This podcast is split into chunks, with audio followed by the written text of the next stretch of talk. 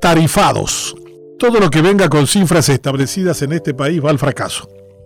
El estacionamiento de Asunción, el pago de pasajes, el peaje y los políticos. Nada de esto aseguro que funcione y por el contrario gatilla las miles de maneras de eludir, evadir, robar y mentir. El intendente cartista Asunceno, Nenecho Rodríguez, ha firmado una adenda de un contrato eh, donde quiere traspasar la derechera de esa empresa a otra sin que ésta tenga experiencia en el ramo. Fueron descubiertos y con la Contraloría asustándolos se echó para atrás declarando suspendido el proyecto. El negocio de los pasajes se creyó tontamente que daría los números reales de pasajeros para hacer que el subsidio se ajuste a la realidad. Sin embargo, la mentira sigue y estamos pagando miles de millones de guaraníes para un pésimo servicio donde están coludidos sector privado y público. El peaje es igual, se roba desde la construcción física de los mismos como las cantidades recolectadas. No hubo ministro capaz de evitarlo. Y de los políticos tarifados, ni hablemos.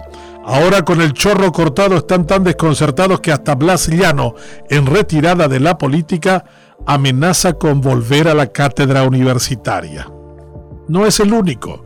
Los tarifados del mensalao criollo denunciados por los Estados Unidos siguen, muchos y en el que pagaba entregó esta semana sus empresas a sus hijos como anticipo de herencia.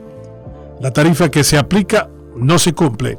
Es irrelevante en la realidad y los que reciben juran lealtad al que paga, sea antiguo o nuevo. Ese es uno de los tantos mecanismos de corrupción con los que convivimos en este país.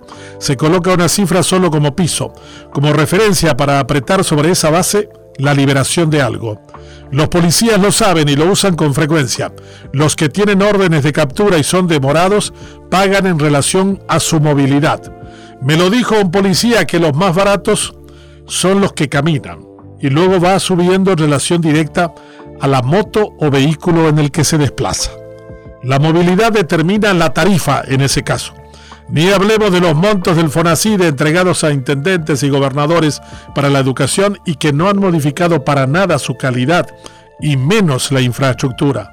La merienda escolar es todo un mecanismo aceitado de robo que un plato de comida que no supera los 6.000 guaraníes puede llegar a pagarse el doble sin ningún fundamento ni razón. Agobiado por la corrupción brasileña, alguna vez su presidente Fernando Enrique Cardoso pidió a sus funcionarios que robaran de a un dígito. Aquí los nuestros superan de lejos el 25%. El pase de factura en el sector público donde abundan vagos y haraganes que no quieren trabajar, como dijo Peña de los argentinos, aprietan en tiempos electorales contratos leoninos a los intereses de los dueños como en el IPS, donde el acuerdo colectivo garantiza su condición de casta superior en la estructura administrativa del Estado. Privilegios absurdos llevan a consolidar la injusticia que después no se pueden sacar porque son derechos conquistados. Hay mucha tarea por hacer en este país que anda por su cabeza.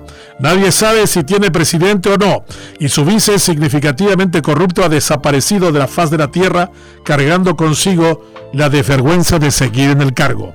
Su ex socio no puede firmar los cheques de su partido ha perdido tanto poder que cree que los americanos se comerán el cuento de que sus empresas han dejado de ser suyas porque les dio en anticipo de herencia a sus mismos hijos que están sancionados.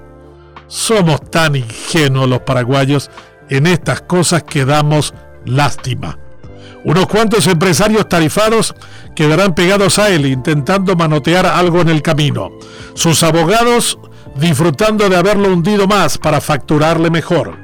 Alguna vez debemos recuperar el pacto colectivo de rescatar el bien común para la política, que las tarifas se respeten y se cumplan para que por sobre todo entendamos de una vez por todas que una república se basa en códigos compartidos y que se cumplen siempre.